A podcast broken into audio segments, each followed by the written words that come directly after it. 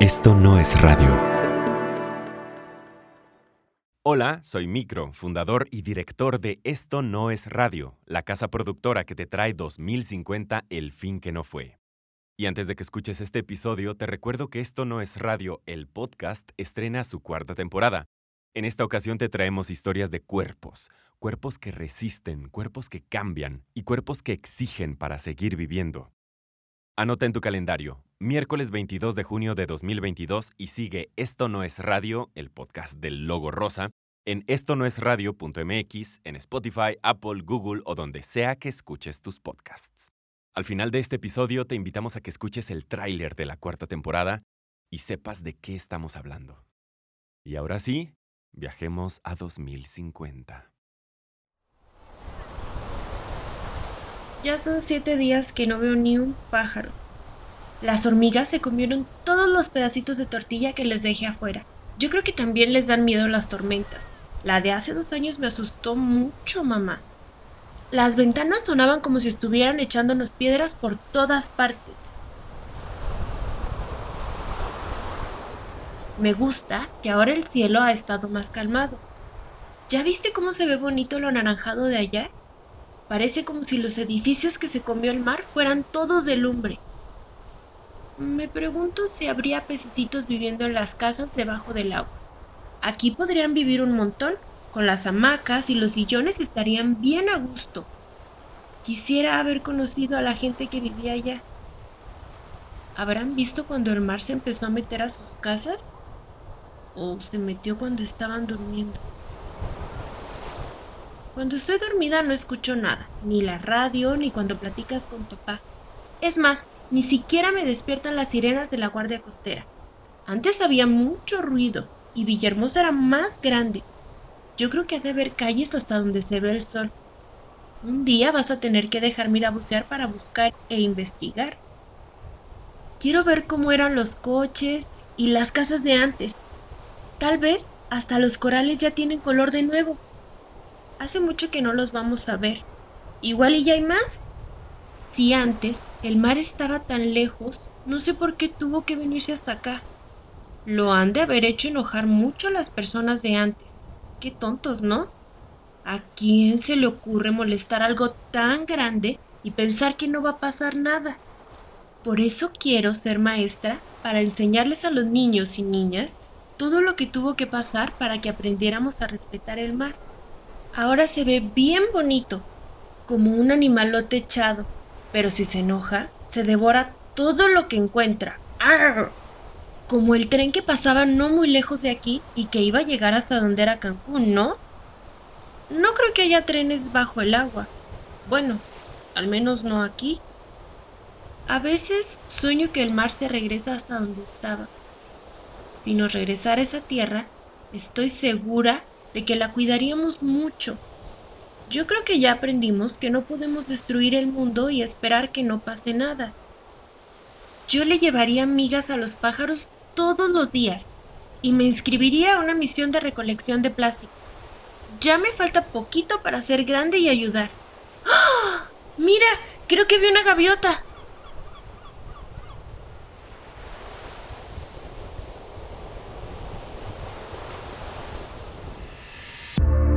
Esto no es radio presenta 2050, el fin que no fue.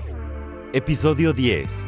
Si los océanos se mueren, nosotros también, nadando entre cadáveres.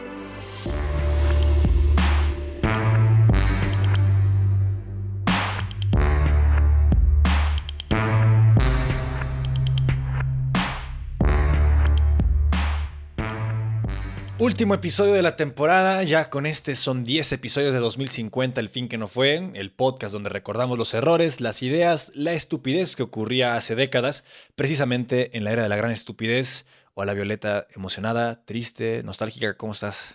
Hola Pablo, yo diría que con sentimientos encontrados por el fin de, la temporada que la verdad se nos fue volando con temas tan apasionantes. Pero bueno, también celebrando esta semana que se cumplen 30 años de la inauguración de la línea 3 del tren ligero en Guadalajara, ¿te acuerdas? 30 años, sí. y además la inminente apertura de la línea 4 en cosa de 15 días. ¡Wow! Sí, es cierto. Se seguía construyendo la línea 4. ¡Qué bien! ¡Qué bueno! ¡Qué gusto! Sí, y bueno, también contenta porque hoy toca playa. O aunque sea hablar de ella.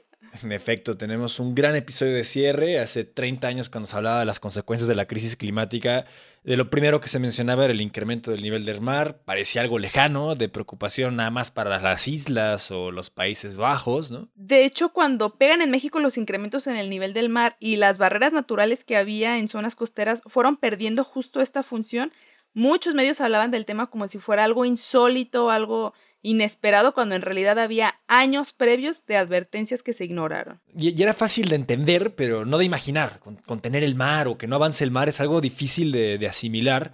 En México, Tabasco ha sido de los estados más afectados donde el mar ha reclamado la zona portuaria y muchas de las zonas de cultivo vecinas a los Humacinta, donde había megaproyectos también de algunos eh, gobiernos anteriores. Claro, y además de que era difícil de imaginar, cuando hablábamos de los océanos y la crisis climática, solo nos centrábamos en el nivel del mar cuando había muchas cosas que discutir. Por ejemplo, el impacto del turismo masivo, la privatización de playas por complejos bestiales que arrasaban con mm. manglares y arrecifes de coral. Los arrecifes, ¿no? Víctimas de su propia belleza, que con el cambio climático nos dimos cuenta de su blanqueamiento, tanto en la gran barrera de coral en Australia como en el segundo arrecife más grande del mundo, que es el del Caribe, que si perdemos los arrecifes, y digo perdemos porque se siguen haciendo esfuerzos enormes para evitar su pérdida, perdemos mucha de la biodiversidad en los mares. Y justo por eso entrevistamos hoy a Miriam Moreno, que es mejor conocida como Mina Morzán. Ella es una especialista en la defensa de los corales. Seguramente muchos de ustedes la ubican por sus discursos apasionantes en el movimiento de los mares del 2030, cuando pescadores y defensores del ambiente tomaron el Congreso mexicano por nada menos que seis meses. Pero bueno, Pablo, tú platícanos más porque tú la conoces a fondo. Bueno, Mina es una amiga mía de hace muchos años que un día decidió dejar el activismo de movilidad en Guadalajara y cambió el concreto por las olas y las bicicletas por los corales. Un, excelente intercambio, si me lo preguntas. el caso es que tiene muchos años dedicada a la conservación de los corales con su organización Coral Hero en el Caribe mexicano y hoy platicamos con ella. Así que vamos a escuchar la entrevista. A ver, vamos, vamos.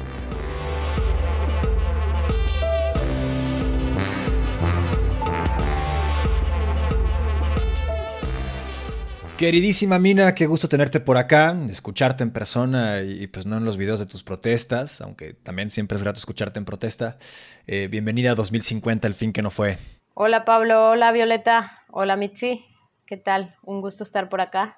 Mira, pues qué gusto que nos acompañes, la verdad es que queremos entrar en materia porque pues la crisis climática era eh, per se la crisis de los océanos, entonces pues quisiéramos que nos platiques tú que viviste tan de cerca con ellos, sobre todo en el aspecto de eh, los arrecifes, porque eh, recuerdo que desde el 2020 se hablaba de una debacle tremenda para el 2050, incluso con escenarios alentadores, y bueno, quisiera preguntarte qué es lo que estaba pasando en aquella época eh, con los arrecifes, que recuerdo había problemas de blanqueamiento y pues eh, sobre todo el tema de la acidificación por este aspecto pues de que el océano es el encargado de absorber la mayor cantidad de gases de efecto invernadero. Platícanos, ¿qué pasaba con los arrecifes allá en el 2020? Pues mira, de manera general, eh, desde el 2014 en Florida empezó una enfermedad muy agresiva, la más agresiva que se había registrado hasta entonces, el Stony Coral Tissue Loss Disease, que era tal cual la pérdida de tejido coralino en, en el arrecife.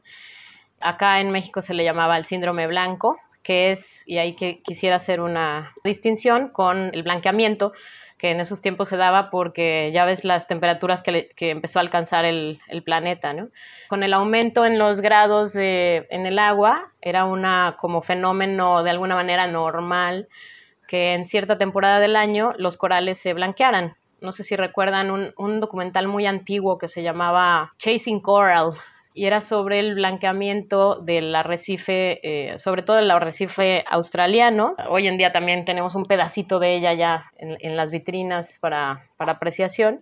Y el problema es que con el aumento en la temperatura empieza un proceso de blanqueamiento en el que el coral pierde pues varias de su capacidad de, seguir vivo y eventualmente si esa temperatura baja, el coral podía volver a retomar su, su forma y colores de alguna manera originales, llamémosle. ¿no? Y en México y en, el arrecife mesoamericano, Empezamos a tener este, el problema de, del síndrome blanco. En el 2018 fue que se identificaron por primera vez en México que venía de Florida, que recordemos que Florida era la, se promovía como la capital de los cruceros. ¿Se acuerdan de estas grandes embarcaciones que eran Edificios de barco, ¿no? De Disney y etcétera. Sí, había temáticas, ¿no? Incluso había temáticas de solteros y de, de, cualquier tipo de temática la, la, adaptaban a los cruceros porque eran una especie de ciudad viviente, ¿no? Y esas ciudades flotantes empezaron a funcionar como ciudades, entonces iban contaminando todo a su paso y resultó curioso porque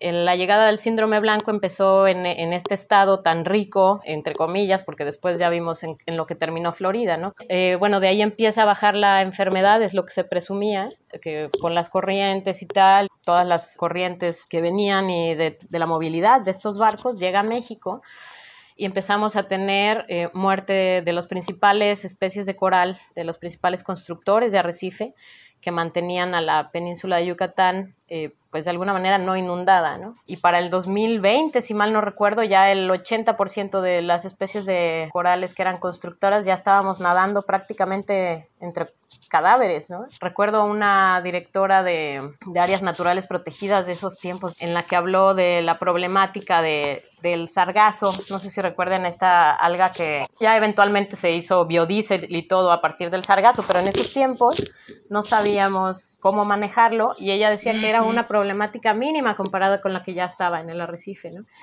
y hablaba también de este proyecto, el tren Maya, no sé si acuerdan este proyecto de... Lo, hemos mencionado varias veces aquí, ese proyecto infame, sí. Era un, un, proyecto muy amenazante para la región, incluso esta, esta doctora en una ponencia que tuvo ante varias autoridades dijo que para cómo estaban las problemáticas de la región, si no las atendíamos el día de hoy, el tren Maya iba a servir pues para evacuar la zona, ¿no?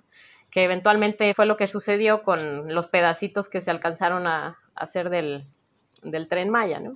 Que, ya vemos que no se terminó más que el tramo 1 muy a medias, terminó ocupándose las vías, pero esto fue una cosa que iba a marcar definitivamente el destino del arrecife y ni siquiera nos estábamos dando cuenta, ¿no? Mina, perdón, ahí, ¿cuál es la vinculación, o sea, por ejemplo, entre los cruceros y su afectación a los corales, ¿no? Y, o el tren, ¿de qué manera estaba también amenazando aún más la, la ya frágil existencia de los corales? Era difícil comprobar que eran los cruceros los que estaban dándole al traste a los arrecifes, de hecho. Esa fue parte de lo, de lo más difícil que fue explicar por qué eran tan nocivos, ¿no? Porque en los estudios de agua que se hicieron, pues salía cualquier cantidad de cosas, ¿no? Em, aromatizantes, pesticidas, eh, perfume, obviamente miles de millones de partículas de bloqueadores solares que venía en gran parte de los cruceros, pero también de las costas. Entonces se empieza a confundir, ¿no? Se sabía que eran las aguas residuales, se sabía que era eh, parte de los combustibles que se vierten de, esas grandes máquinas y todas estas cositas pues podrían o no venir de las navieras. Se sabía que sí, pero comprobarlo era difícil. Entonces hasta que quebraron las empresas navieras empezó a, reducirse un poco las afectaciones de síndrome blanco. Eh, no sé si recuerdan en el COVID-19, en, en, el 2020, que desaparecieron los viajes de, de los cruceros hacia Cozumel, por ejemplo, que era uno de los arrecifes más, más hermosos, poblados, robustos y protectores de toda la región, el de Cozumel, y empezó a tener una muerte acelerada, como les decía, desde el 2018 más o menos. En el 2020 se detiene la circulación de cruceros y pasaron varias cosas. En primer lugar, la isla tuvo que buscar otro tipo de, economía que no fuera basada únicamente en la llegada de turismo masivo, entonces buscaron otras formas de, de sustentabilidad de sus vidas. Y bueno, sí se vio para el 2021, a principios de 2021, se hicieron algunos estudios que mostraban un avance significativo en la recuperación de corales que habíamos estado tratando el año anterior. Pero para el 2021, los que habíamos tratado un año y medio antes, mostraban una recuperación increíble, ¿no? Las navieras ya habían amenazado con que iban a mandar menos cruceros y cayó perfecto la noticia porque era como, bueno, para empezar se canceló el muelle de cruceros que se estaba pensando construir para entonces. Ahí sí hubo una activación importante de la comunidad de quienes estábamos en organizaciones En ese entonces había una que se llamaba Corales Vivos Cozumel y eventualmente más personas empezaron a, a, sumar, ¿no? Los prestadores de servicios, por ejemplo, que eran al principio nuestros principales enemigos, entre comillas, porque ellos querían trabajar y es completamente entendible, pero eventualmente vieron que si el arrecife se moría, ellos se morirían de hambre tras ellos, ¿no? Porque no había nada que ver. Entonces empezaron a sumarse a estos reclamos, se detuvieron muelles, se detuvieron algunos proyectos que estaban desarrollados en, en, tierra, detrás de la línea de costa, pero que el impacto llega al arrecife, como, como vimos en los demás municipios también. ¿De qué manera llega a, a impactar el arrecife lo que está eh, fuera de esa línea de costa? Que era el caso del tren Maya, ¿no? Sí, como sabemos, la península de Yucatán tiene un suelo kárstico, ¿no? Esto quiere decir que es piedra caliza, súper permeable, en la que si tú uh -huh. arrojas una gota, eventualmente va a caer a un depósito de agua subterránea y lo que, de lo que sea esa gota va a terminar ahí, ¿no? Obviamente con una capa bastante gruesa de filtros. Pero esto empezó a ser un problema bastantes años antes, cuando hubo el boom inmobiliario.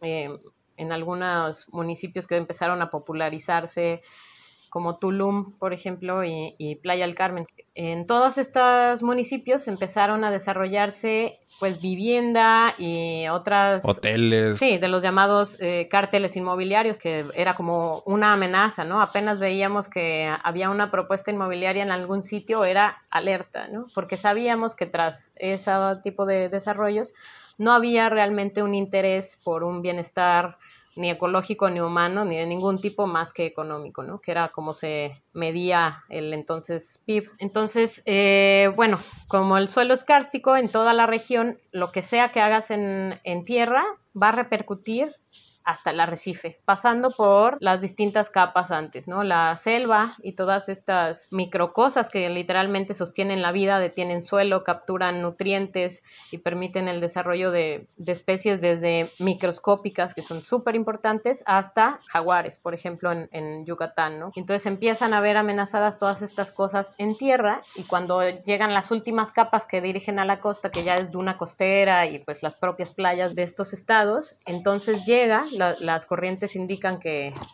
todo va hacia el mar siempre. O sea, incluso los ríos subterráneos corren hacia el mar, claro. Que no son propiamente ríos como nos los imaginamos con una corriente y rápido. Estamos hablando de aguas milenariamente estancadas, de alguna manera estancadas, pero que realmente no, porque sí fluyen, pero todos van eh, hacia, hacia el mar. Al mismo lado.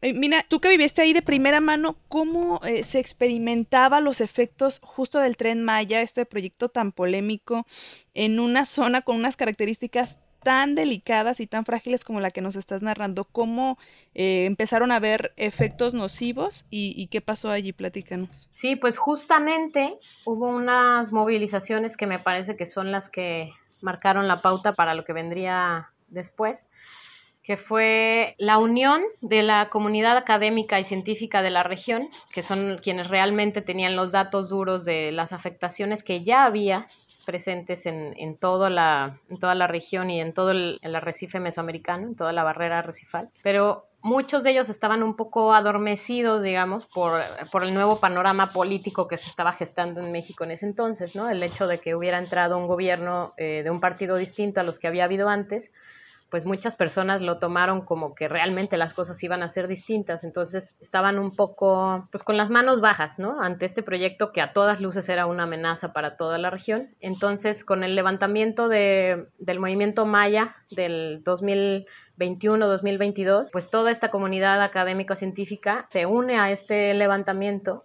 que en las comunidades mayas empezó como un levantamiento armado, empezó a a gestarse ahí unas vigilancias comunitarias que eran anti-bulldozers, le llamaban, que en las comunidades costeras ya lo, transformábamos en, en, una lucha común, ¿no? No solo eran los árboles y los manglares, sino que pues había quien estaba interesado en, en, el fin de esas, de esas afectaciones y que estaba por la defensa de los mares y se empezó a hacer ahí un, un frente común, ¿no? Y muy importante fue, eh, empezó a haber una serie de, de foros, eh, conferencias, mesas de trabajo en cuestión de el derecho humano al medio ambiente sano por un lado y los derechos de la madre tierra, ¿no? que ya estaban en la Constitución desde años antes, pero eran simplemente mencionados cuando se hablaba de, hacerle caso a tratados internacionales, etcétera, ¿no?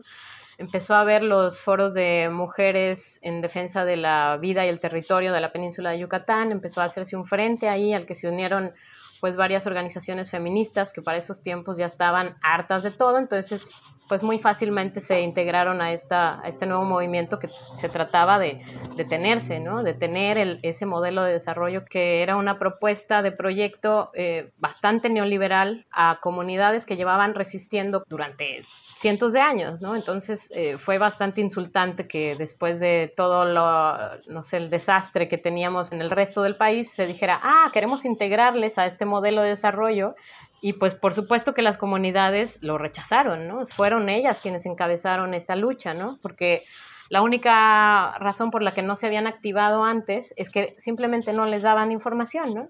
Ahí llegaron, en vez de presentarles el proyecto, les presentaron una lista para que anotaran sus nombres a quien le interesaba trabajar en el proyecto Tren Maya. Ofreciendo trabajo por delante sin información. Exacto, y de esta manera pues se, se, debilitó por un tiempo la, el tejido social de estas comunidades, pero sí hubo este movimiento que, encabezado por las mujeres en defensa de la vida y el territorio de la península, que fueron comunidad por comunidad a llevar eh, la información no solo en, en, su idioma, ¿no? que muchas comunidades ni siquiera hablan español, entonces ya de entrada estaban en una desventaja para conocer los, los alcances del proyecto, se les llevó información en su idioma y con referentes especializados que les iban a explicar eh, en qué consistía lo que venía en la página. Y ahí también el socavón, el, gran socavón que se hace, ayuda, ¿no? Es una especie de parteaguas que, que te he leído en algunos, en algunos de los textos que, que has publicado. El, el, socavón es uno de los puntos de quiebre tanto para la comunidad científica como para las comunidades en, en, en la zona, ¿no? Sí, el socavón del 2021 fue la manera en la que ya no pudieron eh, hacerse mudos todas estas voces académicas que se necesitaban en el, en el frente de batalla, ¿no? Porque ellos decían que si se hacía bien el tren no era tan mal proyecto, pero estaban necios en no escuchar y en, y en partir eh, basándose en evidencia. Y pues la evidencia les cayó la boca a todos. De, porque, de dos hectáreas. Sí, un socavón de dos hectáreas ya no era fácil de ignorar, ¿no? Porque a, un año y medio anterior a eso, creo que fue en el 2020, que hubo un socavón en la carretera que antes era muy transitada por, por vehículos eh, particulares se hizo un socavón gigante donde se descubrió un cenote y para muchos eso ya era suficiente para decir, oigan, reconsideremos el proyecto. Otros necesitaron el siguiente socavón que fue eh, más internado a la selva, muy cerca de la, del anillo de cenotes de Yucatán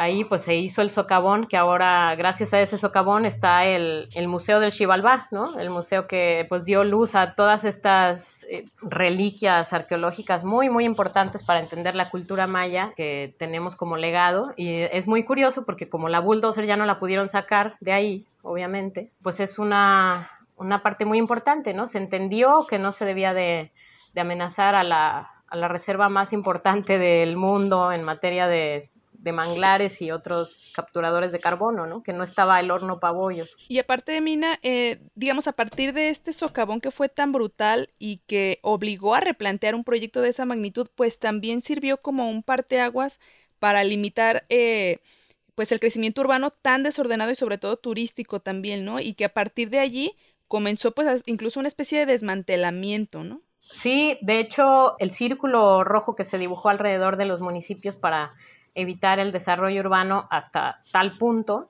se basó en, en ese socavón, ¿no? Así se, se, se, partió de lo que ya se tenía como destruido, se generaron otros indicadores para medir las verdaderas afectaciones a la región en, en distintas materias. Que, que, Mina, explícanos por un poco para los que no, no, están familiarizados con esto, ¿qué es lo que detona el socavón? O sea, cómo, descríbenos un poco el suceso, cómo pasa, qué lo provoca en, en sí. ¿Qué es, digamos, el detonante de, del socavón? Hay varios elementos, ¿no? Por un lado, ya se había advertido que esa era una de las regiones más sensibles, más frágiles de la península. Y bueno, fue una necedad porque ya se había cambiado tantas veces el trazo. En ese año tan solo se había movido como seis, siete veces el mismo tramo. Ya se había movido porque por acá era un ejido que no estaba de acuerdo, por acá distintas problemáticas, ¿no? Entonces fue pues el colmo de la necedad y para mí fue un, un acto eh, pues muy hermoso, ¿no? Porque fue darle la razón a todas estas comunidades que sin los estudios técnicos que estaban requiriendo eh, la Semarnat para hacer un frente anti-tren Maya, mal llamado tren Maya, quisiera decir, pues sí, de, la pura experiencia eh, ancestral que tenían estas comunidades que nadie quiso escuchar, pues se dio el impacto y bueno, hubo afectaciones graves, sí, al acuífero. En ese momento varias poblaciones se quedaron sin agua, por ejemplo. Empezó a salir eh, metal y partecitas de combustible de la misma máquina que se cayó, que era de las más grandes del mundo en ese entonces. O sea, también fue por una máquina, o sea, fue el peso de las máquinas lo que hacen, lo que rompen el suelo. Sí, sí, sí, y fue tal cual por ignorar a, las comunidades, ¿no? Como no se tenían los suficientes estudios técnicos, dijeron, pues por aquí va. Y aparte, Mina, también eh, digamos, algo rescatable de todo este desastre que hubo por allá fue que, pues también hubo, digamos, un impacto positivo en el tema del presupuesto para ciencia, ¿no? Se dieron cuenta que eh, pues lo que se estaba haciendo y la forma en que se estaba haciendo incluso desde mm, los investigadores cómo manejaban el tema de las manifestaciones de impacto ambiental, etcétera, había realmente un atraso enorme y bueno, esto también derivó muchísimo en que, digo, eh, de manera progresiva, pero hasta ahorita ya se invierte 50 veces más en ciencia de lo que se... Em, de lo que se invirtió en el 2020 y todavía falta, ¿no? Pero fue como, digamos, parte de los efectos positivos que dejó esta, pues este desastre y que además se ve beneficiado en eh, pues en estudios ya relacionados o más enfocados a los océanos. Que, corrígeme, Mina, era parte de las exigencias del movimiento de los mares, ¿no? Este del incremento progresivo, que creo que era de 100 veces lo que ustedes pedían, se logra de 50, pero es parte de todo este movimiento, ¿no? Sí, y justamente lo que se empieza a pedir es eh, la descentralización de esos recursos, ¿no? Porque se sabía que se daban recursos, por ejemplo, a, a ciertas instituciones, a la entonces eh, INAPESCA, que era este instituto que se encargaba como, era como una combinación esquizoide entre sostenibilidad y la industria pesquera, ¿no?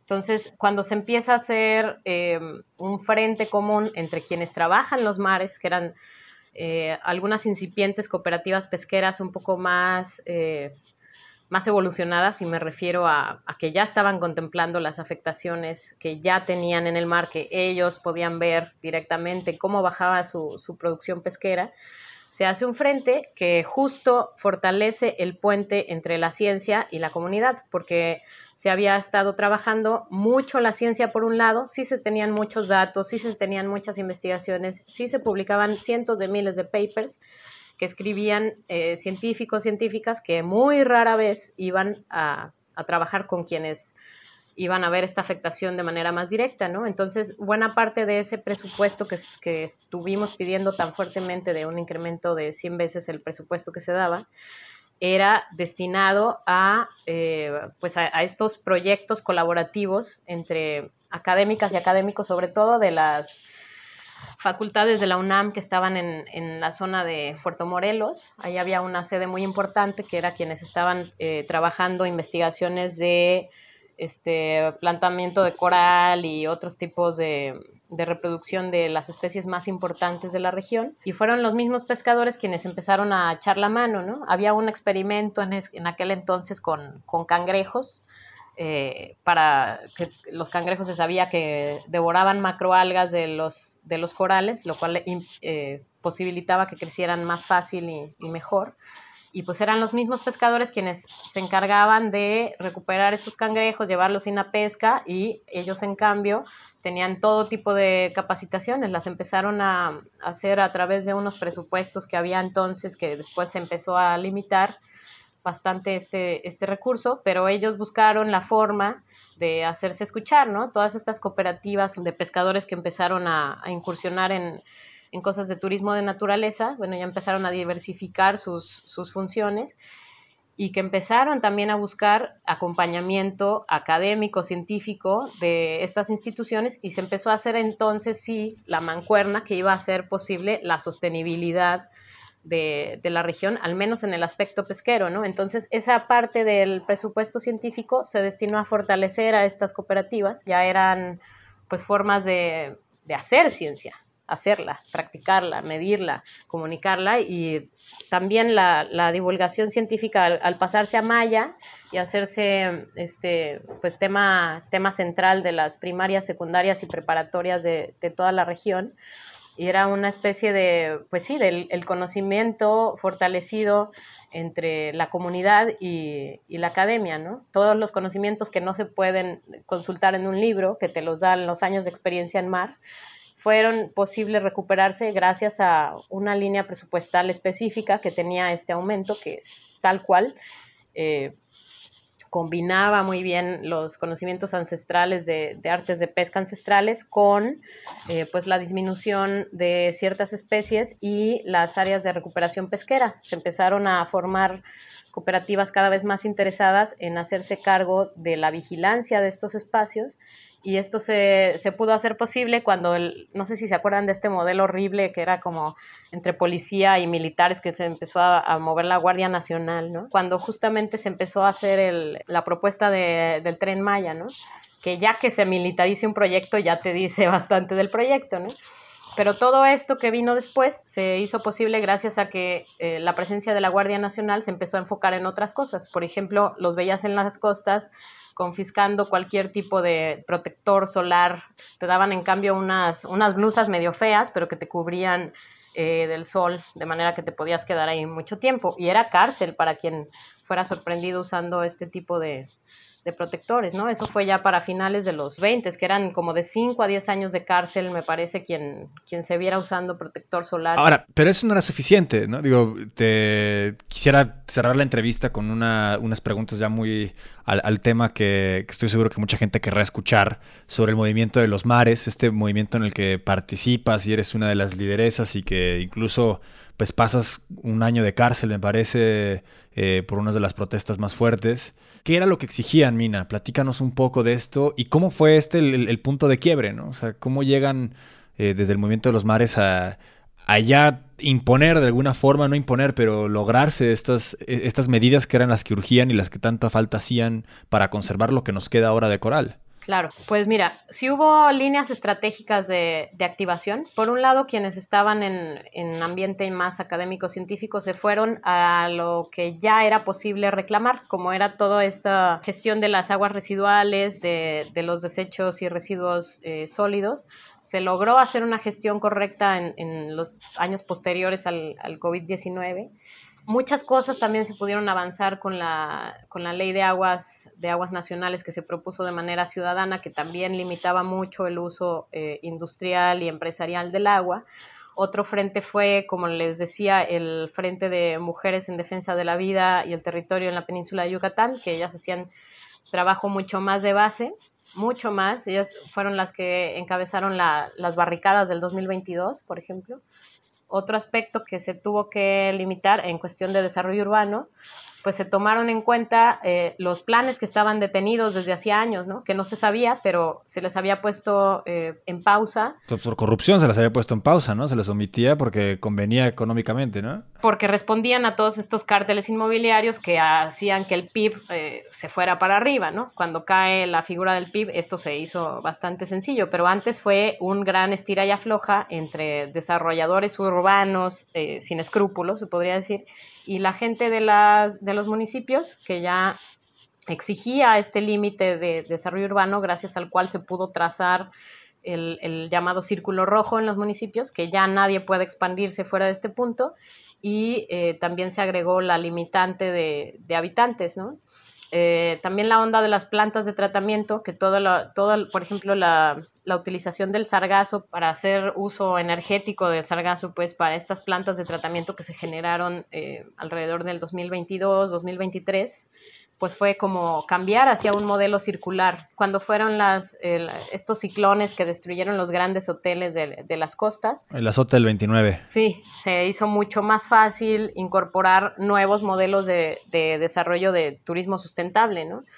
Y se giró a que en vez de que se promocionara la zona con este eh, modelo de desarrollo exclusivo, privado, privatizante, alienante, horrible, que era el modelo Cancún y el modelo Fonatur, entre comillas, pues con la desaparición de Cancún también se hizo más fácil migrar hacia un modelo de, turismo de naturaleza, que era lo que realmente quería y debía ofrecer la zona, ¿no? Ven a apreciar, a valorar todo lo que este legado nos significa, ¿no? Entonces también los el turismo que empezó a llegar a partir de este nuevo giro, pues fue muy distinto. Ya no tenías tal vez al grande empresario ricachón como los que se quedaron sin hogar en, en, esta serie de huracanes, sino que tenías ya a personas mucho más sensibilizadas con el territorio y que aportaban mucho más y dañaban mucho menos, lo cual hace posible pues que las comunidades vivan de, esta, de este compartir hoy en día eh, sus experiencias con las experiencias de los viajeros, que este modelo se tomó de los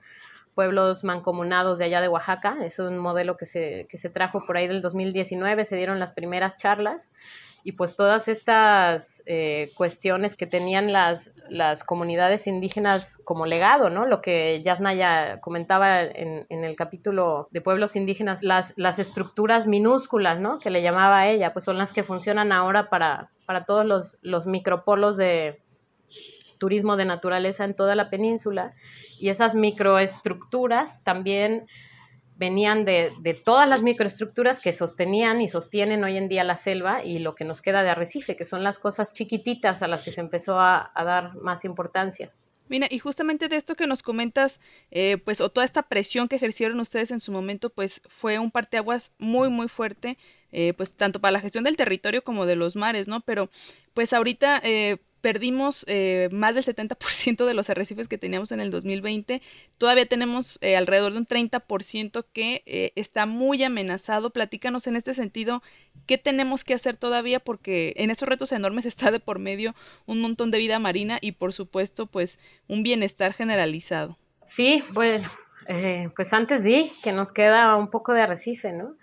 Ya en, en la parte de de Cozumel, que se le puso la estructura esta de que protege a los visitantes, ya, ya ni siquiera te puedes acercar a ver bien los pólipos, ¿no? Yo me acuerdo en, en 2019, 2020, que fue cuando empecé a, a bucear un poco más, podías acercarte tanto que podías incluso tocar el arrecife, ¿no? Que era parte del problema, pues muy buena parte del problema, ¿no? Ahora que tenemos tan poquito y, y, que lo valoramos tanto, porque pues sigue siendo eh, lo que evita que la península se inunde, si no estaríamos como Tabasco ahorita, que, bueno, gracias a estas inundaciones de tantos proyectos que se hicieron ahí en cuestión petrolera sobre todo, pues vimos en qué acabó y ahora pues la península se mantiene bastante firme en este proceso de decrecimiento, ¿no? de, de desmantelar lo poco que queda de este legado de, de la era de la gran estupidez ya ya se toman en cuenta como un mal ejemplo. Incluso tenemos el, Museo Subacuático que da cuenta de, esto, ¿no? Hay unos viveros también que tienen algunas organizaciones que, existían entonces, que siguen vivos, tenían eh, ya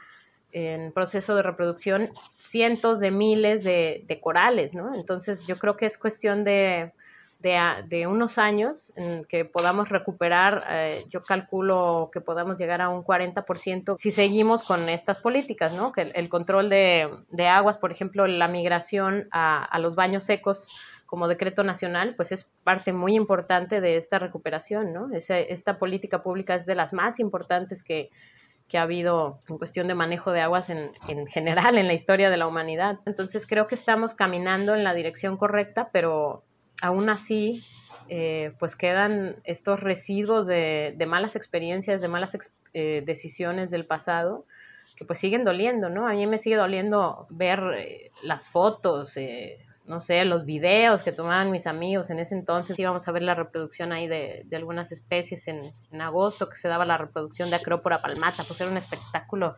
increíble, ¿no? Es, es un poco penoso que esta especie esté ahora mismo en el, en el Museo Subacuático, pero espero que en, años, que en los años siguientes podamos tener de nuevo eh, pues la diseminación de estas especies, ahora ya están mapeadas las, las que quedan, pero yo espero que en años eh, siguientes podamos tener eh, en estas estructuras que se han puesto un poco de vida, un poco de parecido a lo que a lo que había antes. Y seguir disminuyendo las emisiones, ¿no? Si no, se va a seguir acidificando el mar. Sí, que todo esto se regula desde tierra, ¿no? Si quieres ayudar al arrecife, tienes que ser muy estricto con tus políticas públicas, sobre todo en cuestión de, desarrollo urbano y, de gestión de, aguas y de residuos, están las líneas muy marcadas y realmente siempre estuvieron ahí, ¿no? Yo tengo una última pregunta nada más para cerrar, Mina.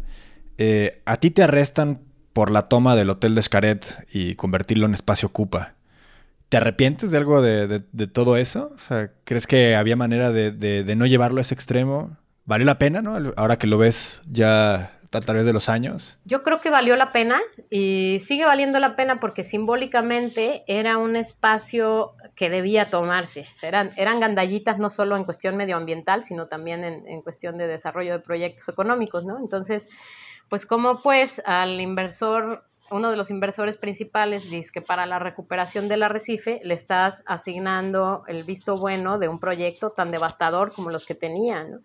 Entonces, esa, esa ocupa tampoco hubiera sido posible sin, sin el apoyo de todos los ejidatarios, ejidatarias que habían sido desplazados años antes, cuando, cuando se empezó a construir eh, eh, el Hotel de Xcaret, que ya eran eh, las nietas y nietos de, de quienes habían cedido estos espacios anteriormente y que recuperaron escrituras, este, pues virreinales, ¿no? Así de, de, terrenos que nadie sabía que existían esos documentos y eso permitió la toma y posterior desmantelamiento del, grupo Xcaret. Eh, ya eso fue cuando, cuando el precursor del proyecto, el precursor principal al menos, ya había fallecido, entonces fue bastante más fácil porque se empezó la, la división pues de todos los inversionistas, ¿no? Ninguno ya quería sostener el, el costo que implicaba el, desocupar a todas las personas que ya estaban ahí. Y bueno, también eh, se liberaron varias especies que estaban de manera ilegal ahí resguardadas, otras se llevaron a, santuarios este, especiales para, para, su adaptación. También el arrecife que colindaba con Xcaret, pues tuvo una recuperación increíble, ¿no? Fue realmente mágico y también eh, pues la conversión del hotel en, en aulas y este, esta parte de la universidad del, lo que se le llamó la Universidad de los Mares, que se fundó ahí, pues también era perfecto, ¿no? Tenía todas las instalaciones que requerías para, para dar más difusión a la, a la ciencia. Claro. Pues bien, ha sido un, lujazo tenerte aquí con nosotras y creo que Violeta me acompaña en decir que es un excelente cierre para nuestra primera temporada. Gracias por todo el trabajo que están haciendo allá, eh, que siga la investigación avanzando y, esperemos ese, ese 40% de recuperación del coral. Muchas gracias a ustedes. A ver cuándo se animan a, venir a bucear, que no les dé miedo. Yo tengo amigos ya mucho más grandes de, de 90 que todavía siguen pudiendo cargar el tanque, así que si no, les presto ahí mi, mi rebreather para que no tengan que cargarlo y por acá, por acá nos vemos. Perfecto. Gracias, Mina.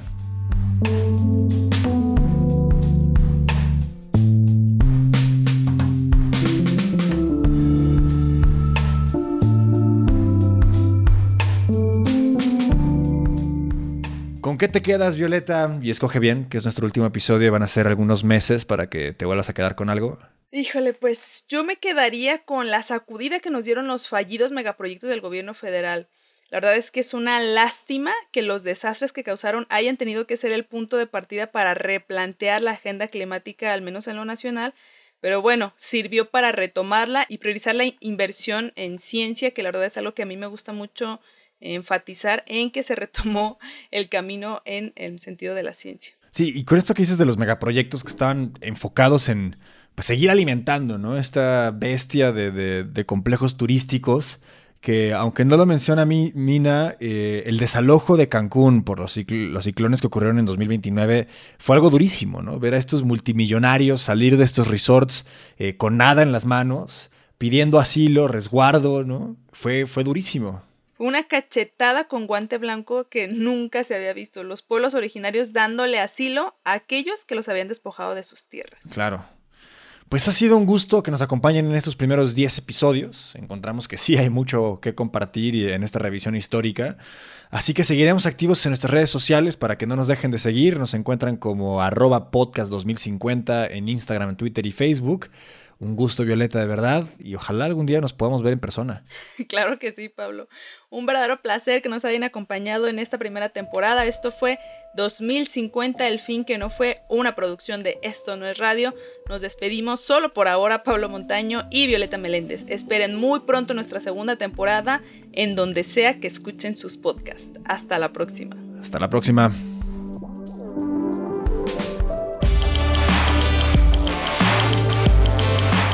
2050, El fin que no fue, es un podcast conducido por Violeta Meléndez y Pablo Montaño. El relato futurista es de Francisco Piñón y la voz es de Itzel Cabral. La música es de Raliuga Aguilar. Lo encuentras en Instagram como Raliuga. Luis Raúl López contribuye con producción adicional. Dirección, Pablo Montaño. Mitzi Pineda es la productora asociada. Diseño sonoro, mezcla y producción ejecutiva de Fernando Micro Hernández Becerra, o sea, yo. Este proyecto es apoyado por un fondo de la Fundación Open Society, administrado por el Centro para los Derechos Humanos Aplicados de la Universidad de York en el Reino Unido. Arte más activismo contra la represión en los tiempos de las crisis del COVID-19. Antes de que te vayas, te invitamos a que escuches el tráiler de un podcast de la familia Esto no es radio. Y suena así. Es más, se lo decimos con todas sus palabras. Ya no haga caso a Hugo López Gatel. Usted diga cuál artículo y yo renuncio a la gobernatura. Súbete la cámara, estás enseñando mucha pierna. Fuera de la tribu, el podcast de comunicación política. Aquí vamos del qué se dice La fuerza del presidente es moral, no es una fuerza de contagio. al cómo No me gusta mucho el modito. y por qué. Muchos dicen que el PRI es el culpable de todo. Con Nacho Dávalos como partido lo que deberías tener es una postura contundente. y Alberto Pimienta. Donde toda la clase política está involucrada en negocios o sabe algo o fue cómplice o fue testigo. Fuera de la tribu. Un podcast de Esto no es radio. Todos los miércoles, donde sea que escuches tus podcasts. Esto no es radio.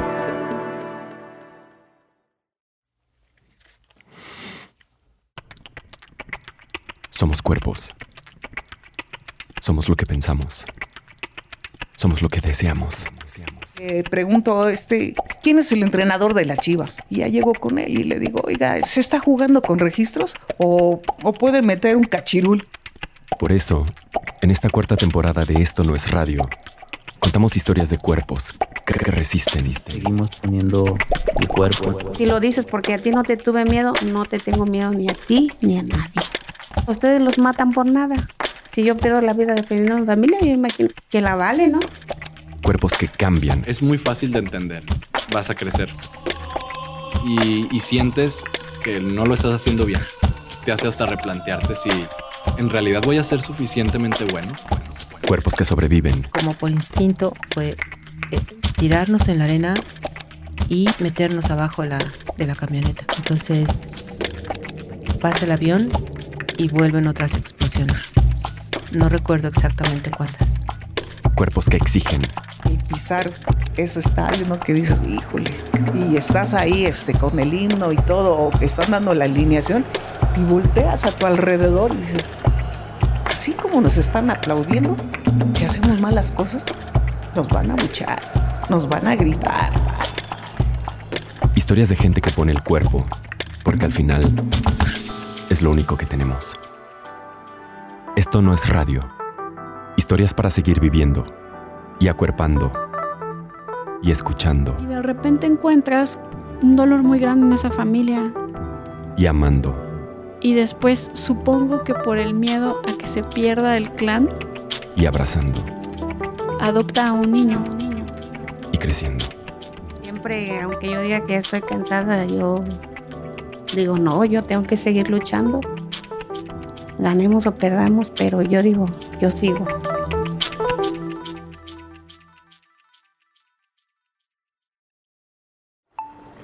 Esto no es radio.